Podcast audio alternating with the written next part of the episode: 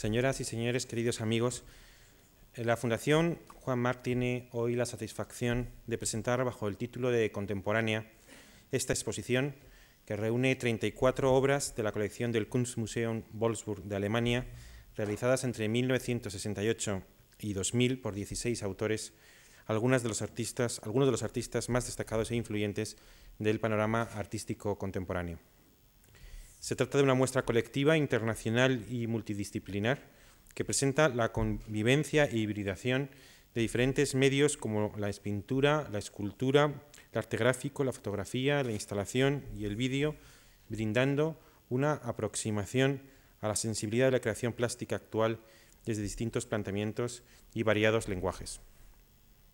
El Kunstmuseum Wolfsburg, inaugurado en 1994, es un joven museo ubicado en una pequeña y también joven ciudad febril, Fabril, fundada en 1938 para albergar la producción de automóviles Volkswagen y a sus trabajadores, que hoy cuenta con una colección de gran prestigio internacional y que pone de relieve algunas de las posiciones artísticas más destacadas del arte contemporáneo, un museo que se ha propuesto durante sus diez años de andadura la doble tarea de organizar exposiciones itinerantes y de tomar su propia colección de eh, arte contemporáneo.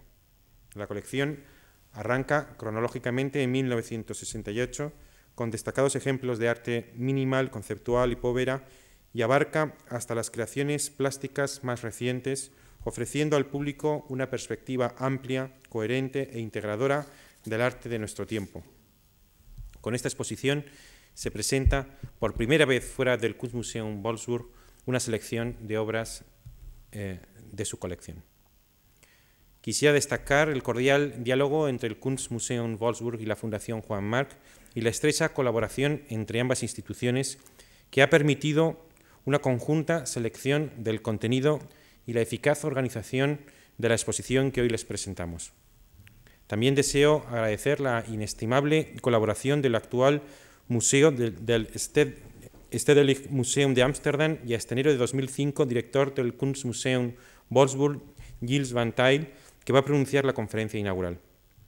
Nuestro agradecimiento también al actual director en funciones y jefe de comunicación del Kunstmuseum Wolfsburg, Thomas Kohler, y al conservador del museo, Holger Brecker, autor de un ensayo y de los comentarios de las obras que se incluyen en el catálogo de la exposición.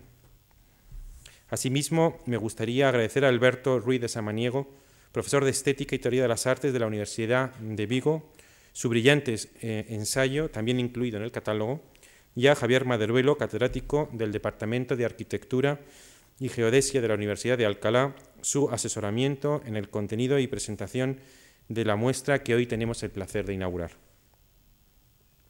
Están todos ustedes cordialmente invitados a las dos conferencias que impartirán Javier Maderuelo el martes 8 de febrero bajo el título Conflictos con la mirada y Alberto Ruiz de Samaniego el jueves 10, titulada El mundo ya no me quiere y no lo sabe, apuntes sobre un tiempo sin esperanzas. Por último, me gustaría hacer una mención especial a la colaboración de Jordi Teixidor en el catálogo, con cuyo diseño ha conseguido reflejar la actualidad de su contenido sin renunciar a la identidad del resto de nuestras publicaciones. Tengo mucho gusto en ceder ahora la palabra a Gilles Van Tyle, que pronunciará la conferencia de inauguración titulada Dinámica de una colección. Y a todos ustedes, señoras y, señores, deseo agradecer su presencia hoy en este acto de inauguración. Muchas gracias.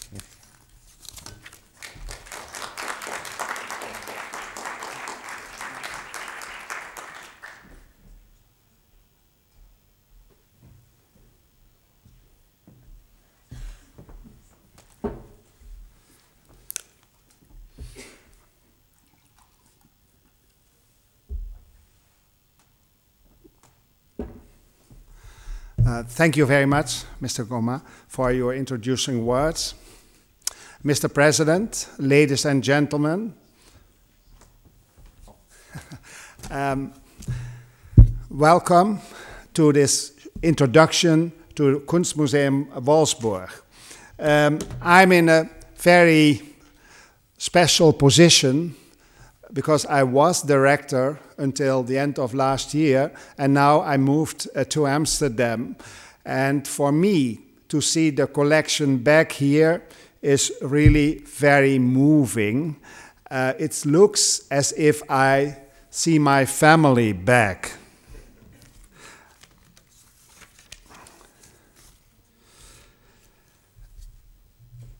In 1994, uh, the museum in Wolfsburg was opened. And I show you how it looks uh, to give you an uh, idea. Um, I went to Wolfsburg in 1992 and was invited to found a museum. And um, it was a private foundation the Volkswagen Kunststiftung, Kunststiftung Volkswagen. Uh, there was money. There was almost a building. You see here this building, which reminds of buildings in Paris, like the Centre Pompidou or buildings by Renzo Piano. But there was no art. And this was very exciting for me uh, because it's almost the dream of any curator or museum director to start from scratch. Wolfsburg is a small city compared to Madrid. It has about 120,000 inhabitants, and most of the people work at the Volkswagen factory, about 50,000. So it gives you an impression. And just to start in such a situation in museum is kind of adventure, I would say. And it was the idea of Carl Hahn, who was the former former president of Volkswagen, uh, to establish such an institution in a city which had not a long tradition because it was established in 1938 in order to produce the Volkswagen cars. So, what to do in such a situation? The original idea was to have a kind of what we say in Germany Kunsthalle, which means an exhibition hall uh, without a collection. And I, I thought this is not such a very great idea because if you don't have a collection, you don't have continuity, and you don't have even a consciousness. Because for a museum, a collection is a kind of consciousness. You have to look at it. It gives you ideas about your past, your present, uh, and also about your future. It was completely new. We could start with any art with old art, with art of the 19th century, with modern art or contemporary art. But it was the wish also of the, of the board of directors to go in the contemporary direction because uh, their idea was in a city with innovation, with in industry, there should be also innovation in art. And uh, in order to find out what our position could be in northern Germany, uh, my colleague Holger Broeker, who is the curator of the exhibition, started an investigation. We wanted to find out uh, what role we could play in northern Germany because we were quite ambitious. We thought this is not uh, a museum just only for Wolfsburg, it should be a museum for all of northern Germany. Now, if you know northern Germany, it's uh, it, it's characterized by cities like Berlin, Hamburg, Hanover, Bremen, uh, Münster, and even at the border, Dresden and Leipzig. And uh, we looked around. And first of all, we established the fact that not far from our museum, about 40 miles, there's the famous Braunschweig Museum, Brunswick, you say in English, and it has a fantastic collection of old and classic, classical art. And uh, the Dukes of Braunschweig, they started to collect already, I think, in the 17th century, and they even bought Dutch painting in Amsterdam when it was produced. And now they have wonderful Vermeer, uh, Vermeer and Rembrandt, but also German art and Italian Baroque art. They have Titian and so on and so on. And it, it proves the fact also that even in the old times, people were contemporary. When they started to buy Rembrandt, Rembrandt was the contemporary artist. So we said, well, let's start also with contemporary art. Uh, something else we found out is that uh, certain museums were specialized in certain artists. And this is kind of, in, in marketing terms, it's kind of marketing research uh, uh, to find out uh, what, what, how could we operate to have a very specific museum. For instance, if in Hamburg there is a museum, it's a wonderful museum, the Kunsthalle, they have a big and great collection of the German painter Gerhard Richter, and I really love his work, and I'm really passionate about it. But it's no use for us to have a collection of Richter if people can go to Hamburg and see the collection uh, there. So th this was the initial initial planning of the idea of the museum, and I show you now some of our exhibitions to give you an impression of, let's say, the site. And uh, uh, when I came there, I must be honest, it, it, it, I was really appalled by the size of the space. It, it looked like a huge factory hall. And it, in fact, it is, because the height of the ceiling is about 18 meters, uh, which is quite high. And it came from Amsterdam, and if you ever have been at the Stedelijk Museum, it looks more like a very intimate house, uh, uh like with small, with low ceilings. And here there was this big thing.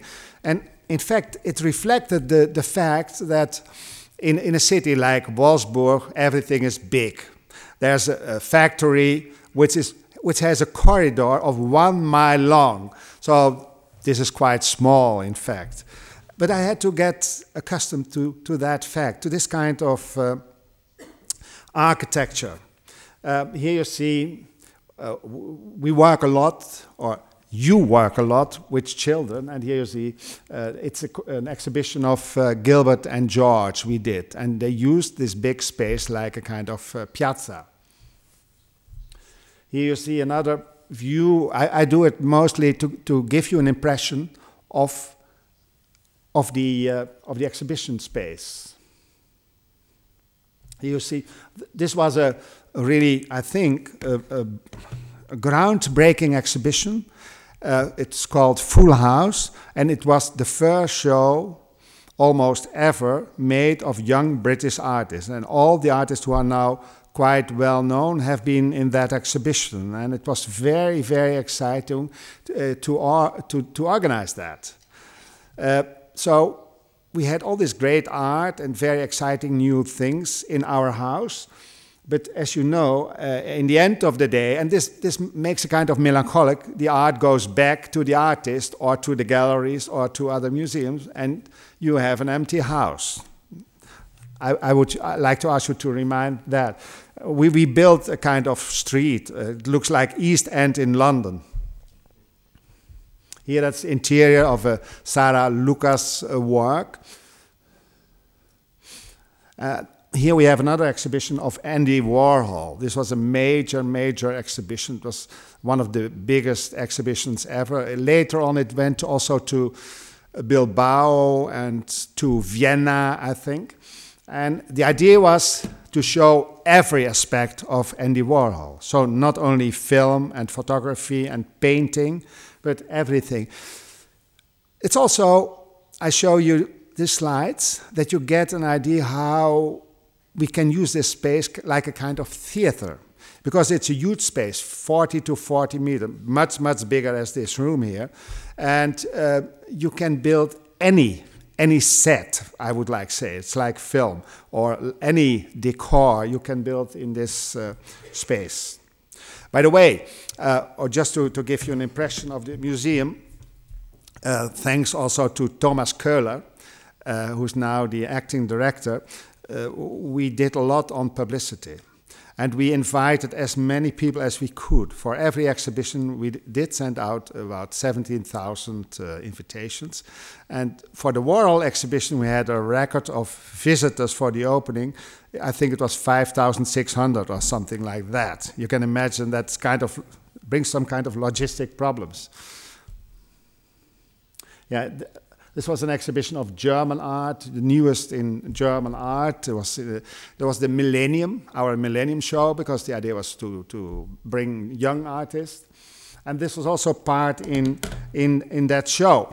And I especially end the tour of the exhibitions with, with this work, because this work of Tobias Rehberger uh, we kept in the collection. So here you see we have an exhibition and we keep something. And what's the idea of, of keeping things back?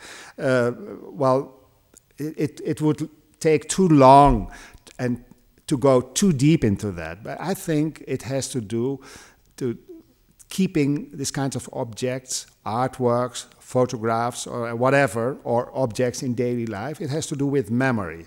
People uh, want to rely on, on memory. It has to do with the mind. And if you keep a work, it, it means it's the memory of your museum. It's also the memory of the people.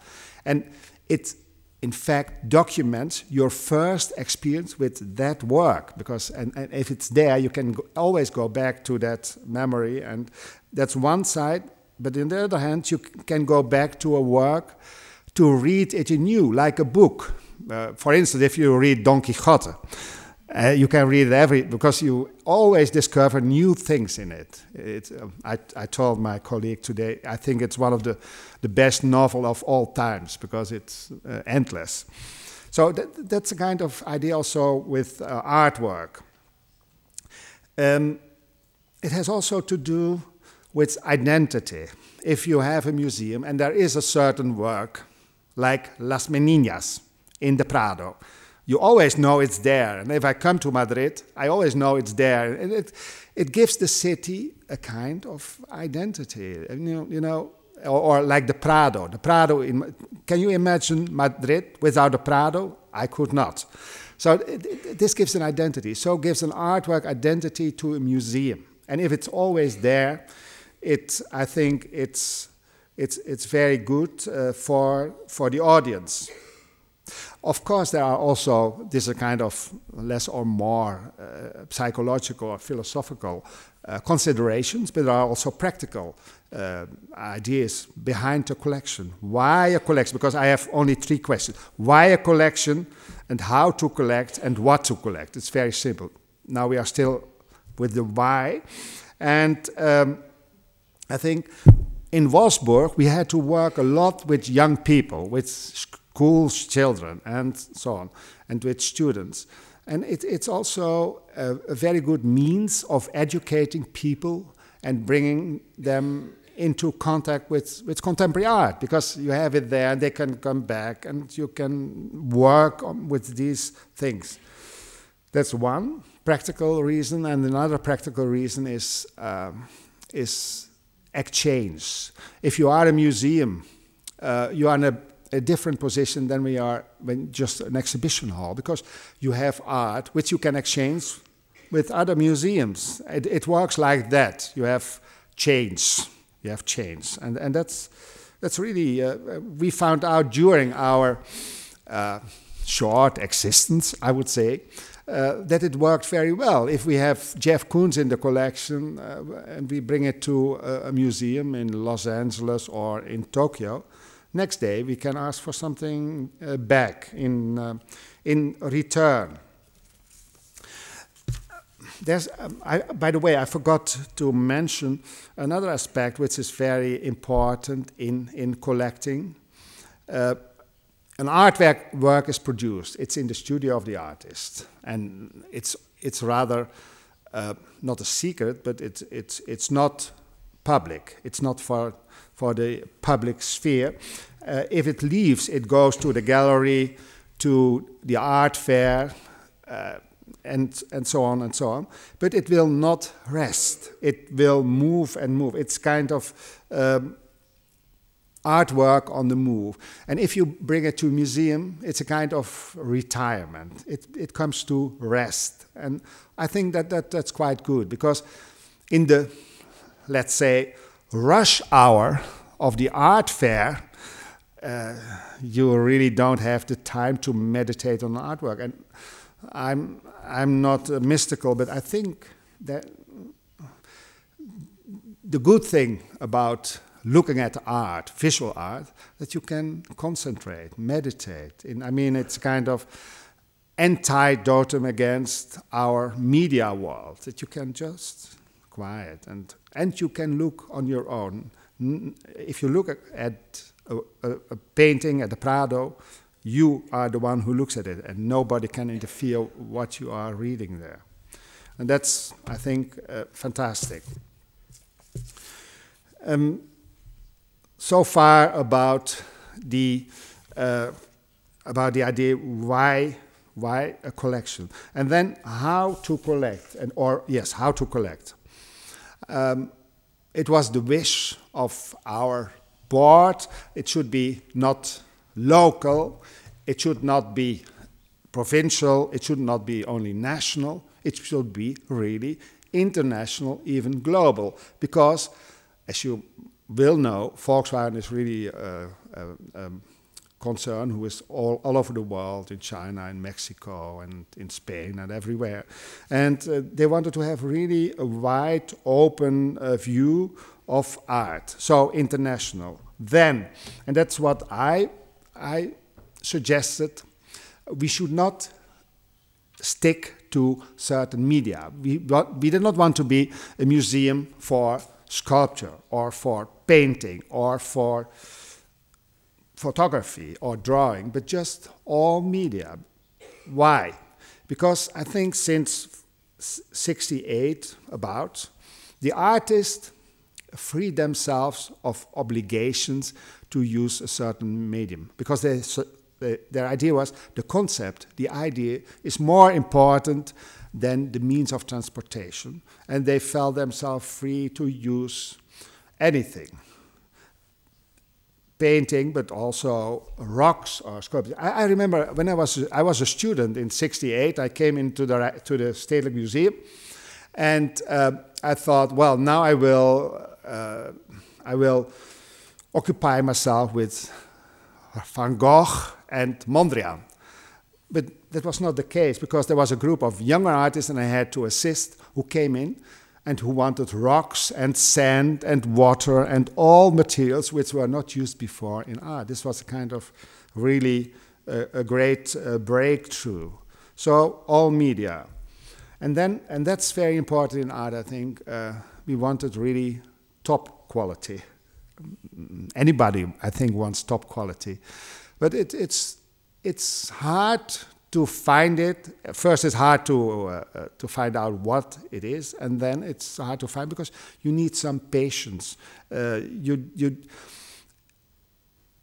building a collection is not shopping. I would say it's not just uh, going to the art market and oh, this is nice. No, it's and there, uh, Holger, you remember we worked very very long on preparing certain acquisitions because we wanted to know everything. If we wanted a certain artist to buy a work, really, we did so much research until we found the right work. And if there was no right work, it was no question of, of acquiring it.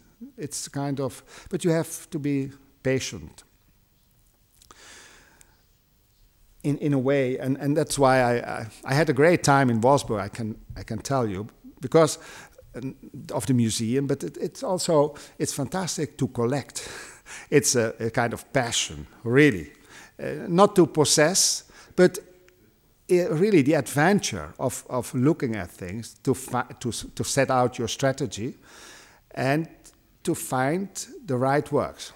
But there's a difference with a, uh, with a private collector because I was not, I did not act as a private collector. It was, we had a, a certain mission and uh, we had principles and methods. So it was not, it was a passion, but I would say a guided passion. a passion which was directed by certain standards, principles.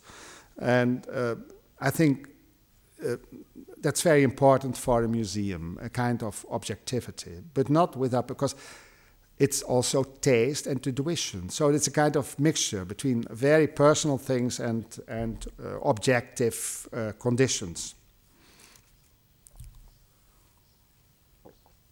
As you can imagine, uh, we had to establish where to start our collection.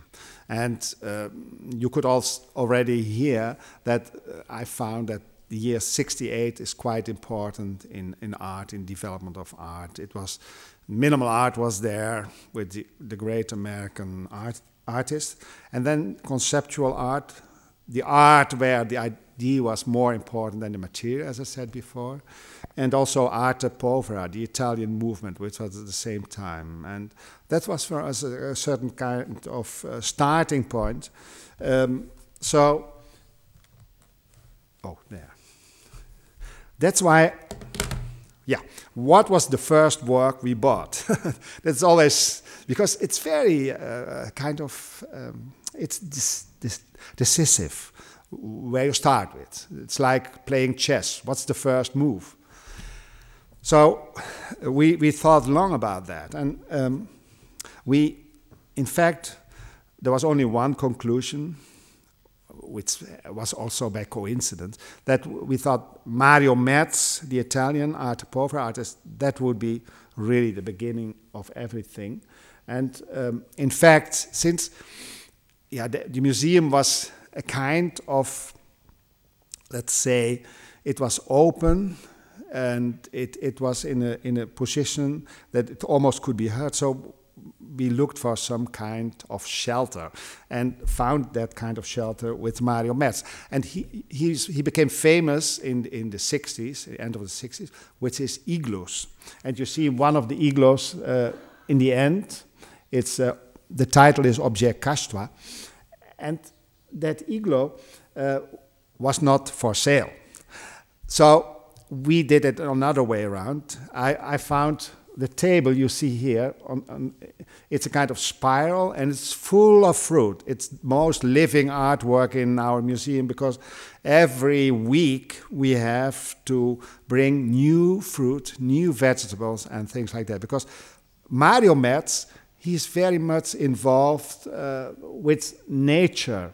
And uh, well, there you see that table. And, and the, and just to give one anecdote, it, it, it, sometimes it's, it's very interesting how you, how you track these works, because this work came from a private collection in Paris. There was a couple who got divorced and had to sell their work, and I just found it. That's, that's kind of uh, biographical things which are behind it. Mario met this room, which I think is one of, of his best rooms in the world. Uh, it took us uh, about six or eight years to, to, uh, to build it up because we had first the work you see in front.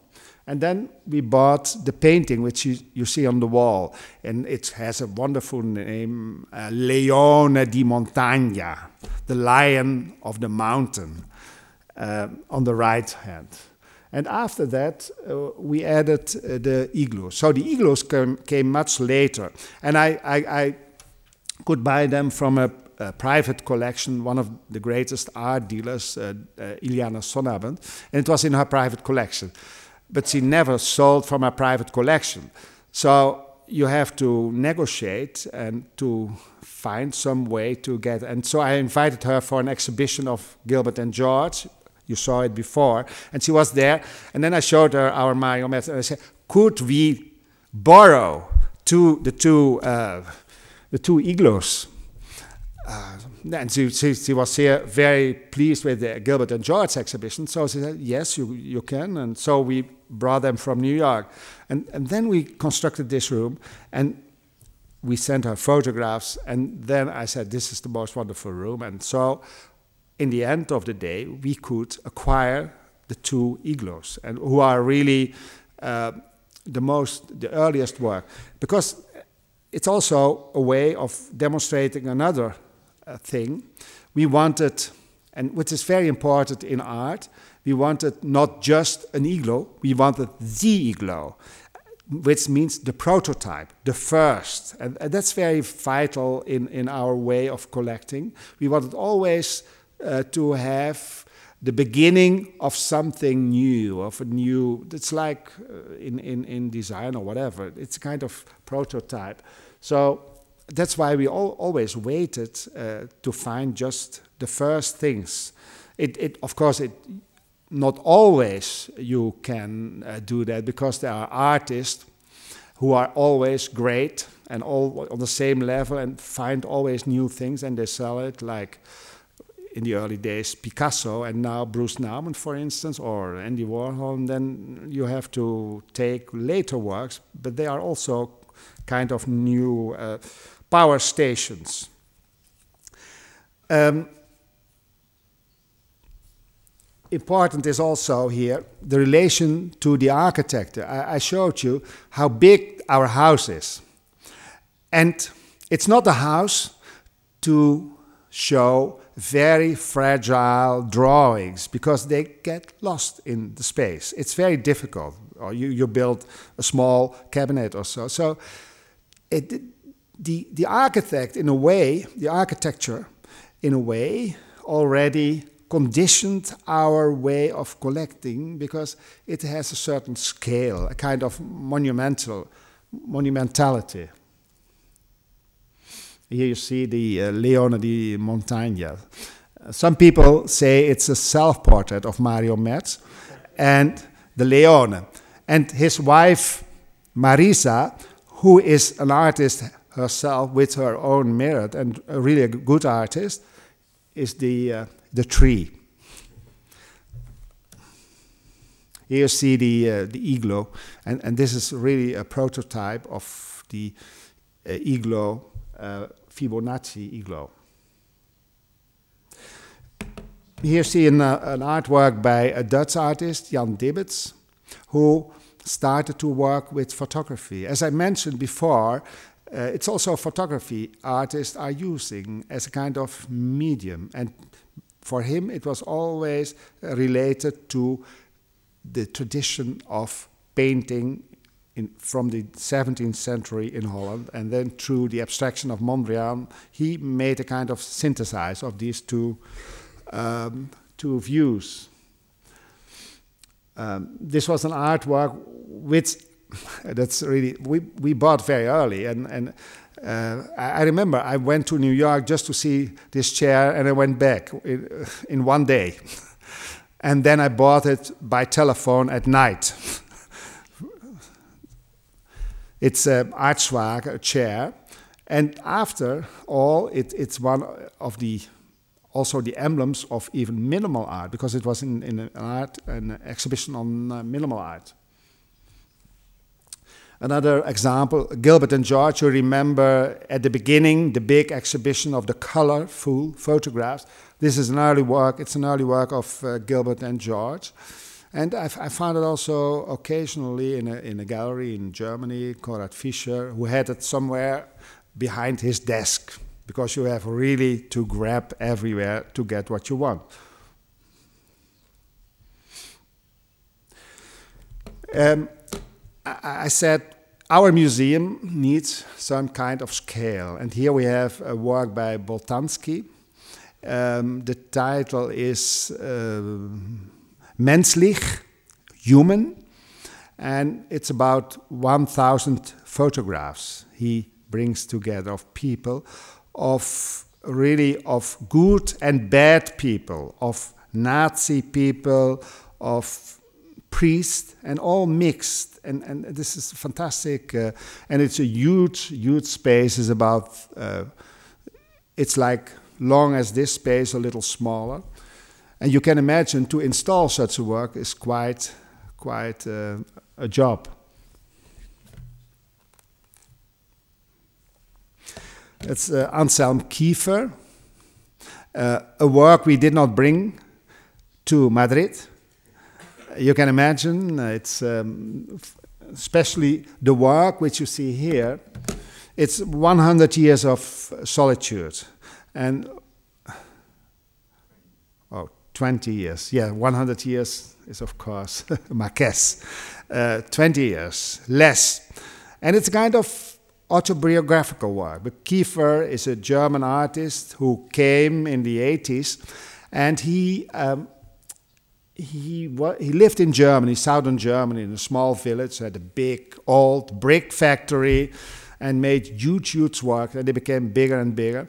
And then he went to America and, and got divorced, and he brought a lot of paintings to to New York uh, in the studio and uh, there was a kind of split about money and all this thing, and and there was a kind of claim on these paintings, and then he threw them all away on one on one pile, and th this is kind of um, historical. Uh, connotation because in the 19th century you have these works of uh, Géricault or the, the Medusa, for instance, uh, which is a kind of really uh, a, a, state of great, great uh, mental depression, and, and, and it is shown here. It's a fantastic work. It's really a sign of what have I done in all those 20 years, and then throw it away on a pile. And there are many paintings in it which have been shown in, in, in major museums like the Guggenheim or the Centre Pompidou. And the good thing about it, we got these I think, how many, Holger? About 60 or so, or even more, even more paintings for the price of one. And that's very good if you are a starting museum. Um, you will see in the exhibition uh, Tony Cragg, the British sculptor, with the, the plaster work, and here's another piece of him. Yeah, that's a kind of emblem of the museum. It stands most of the time in the hall, in the entrance hall, and it's uh, Jeff Koons, uh, bear and uh, policeman. Um, there's also um, an economical aspect to buying art. It costs money, not only that, but the prices can explode immensely. Um, so it's important for a young museum like us, yours, uh, to buy early. Because if you buy late, then the prices are unaffordable, really unaffordable. And we, we could acquire this Jeff Koons uh, at a very early, early stage. It's, it's wood, and it's made in, um, in, uh, in Austria or in, in northern, northern Italy.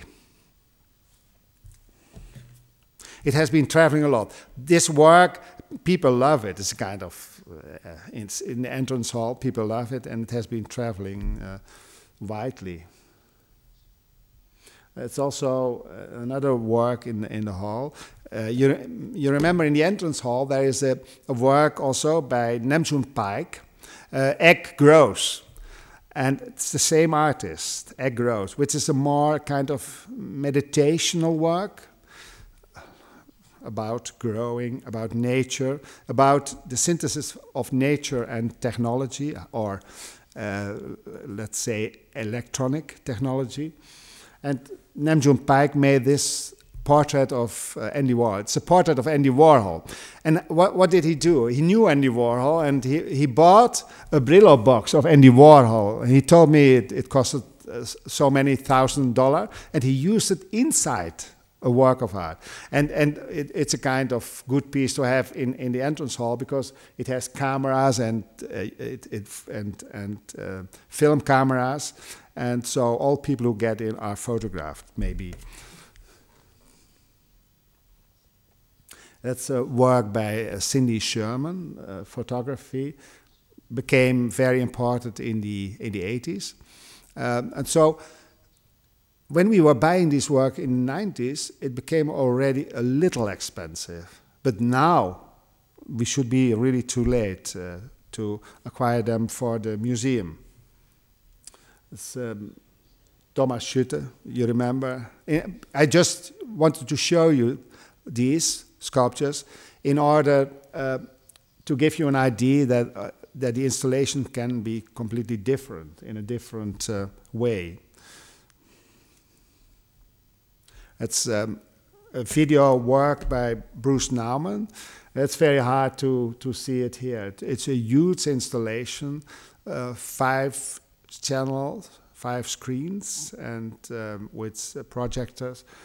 Um, the title is uh, Falls, Pratfall's Sleights of Hand. Here you see the, the tricks. That's Jeff Wall. Um, Unknitting. It's another work by him. Oh, yeah. This work I did not see here. I don't think it's here. Huh? No. It's, it's one of also one of our key pieces in the collection. It's by the uh, British, or by Scott, I should say Scottish, let, let them not hear it, artist uh, Douglas Gordon. Um, uh, he's about uh, 38, 40 years, I think, now. And the work is called uh, 24 Hours Psycho. And you know Psycho, the film by Hitchcock. And Douglas Gordon, he took the film, you can buy it in any store, in any film store. He took the film and really he blew it up so that it was shown in 20, almost 24 hours, a little less, I think, but 24 hours. So that it goes very, very slow. And, and the, the change is, first of all, it's, it's in space, but because normally if you go to the movies, you are in a black box and the screen is there. But here you are also in a less or more black box, but you walk around the moon, which is a very strange experience, first of all. And then to see all these movements very, very slow, the murder and everything happening. So it's, it's a kind of really uh, estrangement, I would say, alienation of, of, the, of the film. And uh, the, I knew the work, and I, I, was really impressed by it. And, and in those days, it was um, uh, the Centre Pompidou wanted to buy it. But it's a very big organization, which is always not always an advantage. And we are a small uh, organization, or which is always an advantage, I would say. And uh, they were hesitating because there were problems with Universal Pictures about the copyrights. Uh, and as you can imagine, in Paris they want to make it, and, and many lawyers have been studying it, and it took days and months and almost a year. And then I said to, to the artist, I really want that piece. He said, Yeah, the Santa takes that takes too long. I said, You can have it. I said, Of course we can have it. I, and I, I think Universal Pictures will never make it to Wolfsburg, so there will be no problem. And after the funny thing is, after we have shown it even in, in Los Angeles, near Hollywood, in the Museum of Contemporary Art, was no problem. So this is kind of, well, there are many stories to tell, but that, that's just an, uh, an anecdote but to, to give you an idea how, how, the, how it works. And here you see the details of the eye, which was the cat on, on our catalog of the collection, in fact. Yeah, feature film, yeah. Uh, that's a work in, in the collection. It's very interesting. It's by um, by Gursky, Andreas Gursky, and he made it in New York. And, and it's very interesting to see because you think it's a photograph. It is a photograph. But how did he construct it? Well, he had made a kind of um, um, how you call it, um, Thomas? Um, yeah, and um, a kind of drawer, a kind of vitrine, but it was small like that. And then he put the shoes inside, made a photograph. Shoes out, different shoes in. And so six or eight times. And then by computer, he made the image. So it's really a um, computer uh, generated uh, image, which he, he, he not always does it like that, but he could never have constructed this work without a computer. That's uh, a photograph of a Japanese uh, Araki, and we organized an exhibition by, um, I think, eight years ago. And it was a kind of scandal in Germany because the, um, uh, the women movement was criticizing it. But there, there, well, we had a very big discussion, and at the end of the day, it was kind of accepted. And then our president, Carl Hahn, who was the former president of Volkswagen, he, he, well, he's very liberal. And he said, to me, what's that? And then I explained and said, okay. And a year after, he was at a dinner with the Deutsche Bank, with the president of Deutsche Bank in Frankfurt, and who was telling him he had a big problem. And Carl Hahn said, what problem? He said, with Araki, because the Museum of Moderne Kunst want to acquire it.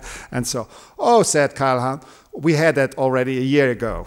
So it's now, this, it's very important. Uh, I, I mention him especially because he is a great liberal president who is really who gives you the freedom uh, to act and never says no this is not possible. That that was also the way to to develop uh, such a, a, program which was kind of cutting edge and really cutting edge. We, we did things and that's why we could establish our museum uh, which have not done before somewhere else.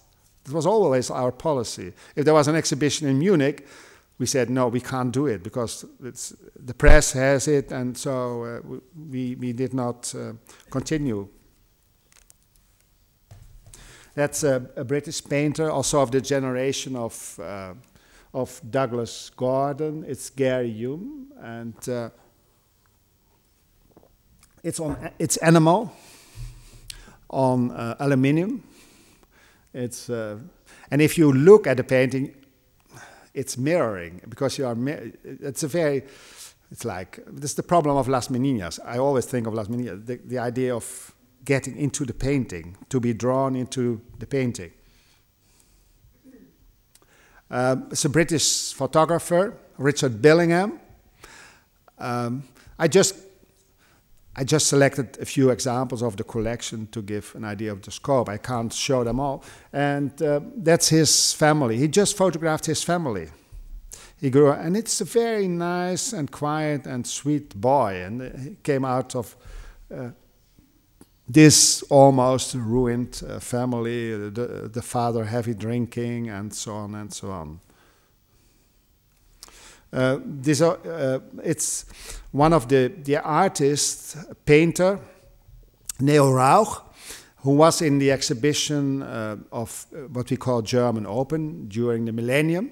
And uh, it's also to show we bought quite early his work, and, and we bought quite a few, because that's a principle to have a lot of works by one artist, not just one piece to give an idea what he is doing, but three or five, really a block. And when an artist is really great, uh, we show him in different periods of development. Think of uh, Velasquez or Picasso, who had so many different, I, I would not say styles, but great moments.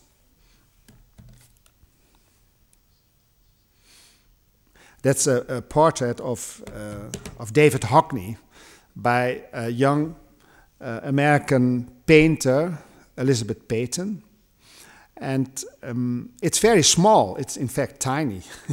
it's kind of, it's always weird uh, to show slides because everything looks same size, but it's very, very small uh, painting. And um, she really works a lot with the identification with people, which she is thinking of, and I would always say dreaming of and identifying with. And that's really, and, and, and it has in a way to do with Warhol, but it's not the machine like, she's not a machine. She's very personal and very uh, poetic uh, painter, and through her colors expresses her emotion.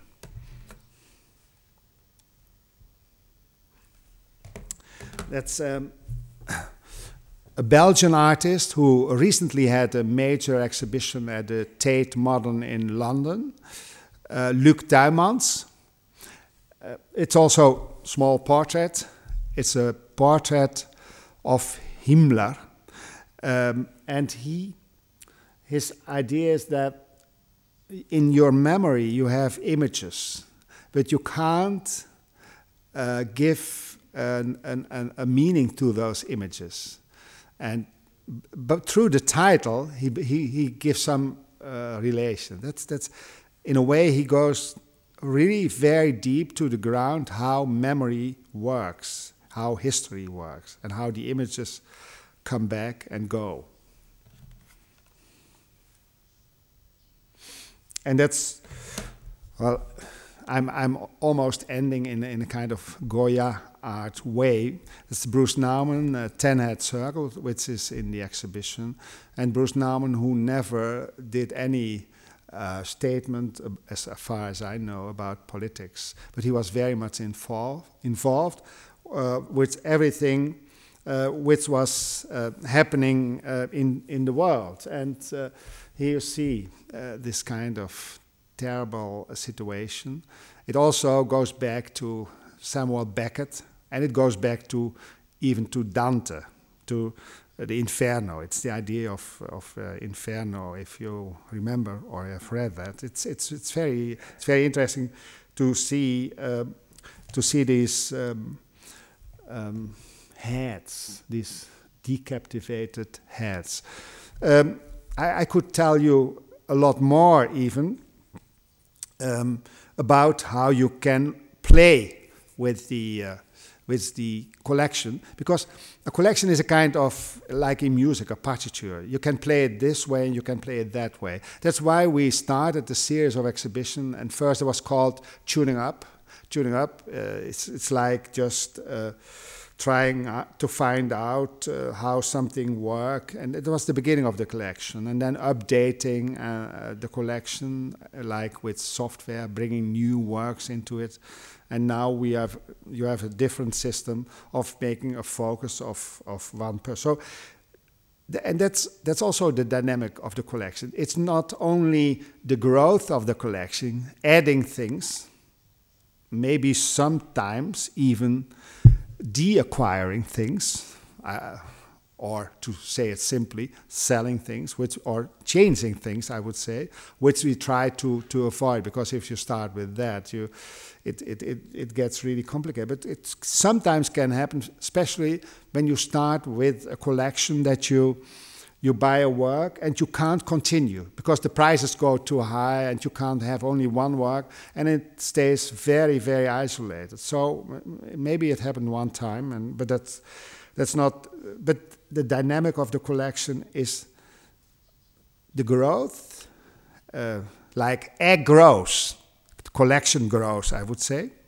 like with uh, um, Nam June Paik but it's also, and that's what's fascinating, I think, uh, the dynamic of the collection, how the audience, how the spectator looks at it and finds always new meanings and new interpretation. And that's our work, in fact, as uh, museum people, to look again and again at a collection and to bring every time new interpretations. Because if you have three works and you one, two, and three. You, you, put them in the order one, two, three. It's different when you put them in the order three, two, one, and you have all kinds. And so there are millions of uh, variations. Can you imagine? Mathematical, in a mathematical way, it's almost endless. Especially now in Amsterdam, I really get frightened by the idea with 100,000 artworks, you can make so many combinations, you never know. But uh, I wanted to end with uh, the uh, remark of the great British art historian who died a few years ago. I went to visit him in, in London, uh, Ernst Gombrich. And it was about presenting art. And I asked him, well, if how do you look at it about a museum like the National Gallery in London, uh, where you have the art don't you think it's too static? Don't you think it's always everything on the same place? And Gombrich said, I really love the idea when I go to the National Gallery that I always find a painting by, let's say, Watteau in the same spot because it gives a kind of feeling of security and so. Um, and, and, and in a way, I, I although I'm very much in favor of uh, moving with the collection, I'm in a way, and there I have a, uh, to finish my uh, talk, uh, a short remark of a personal experience. As a student, I was in Madrid, and I went to see Las Meninas, uh, which was, and it was really, it was somewhere in a not too big uh, room, and it was on its own. And I never forget that. And it was so magic. Now, it, it's, I, I, did not see it today. I saw it last year. It's in, in the middle of uh, many other Velasquez. And for me, I, I felt a little pity. So I, I, was sad that it's not isolated on its own, uh, like the one of the major, major paintings of all times. But it's just in, in the middle. So you can see. And although I'm in favor of dynamics of collection, sometimes I'm in favor of a very static. I would like to have the Las Meninas always in the same place. Thank you.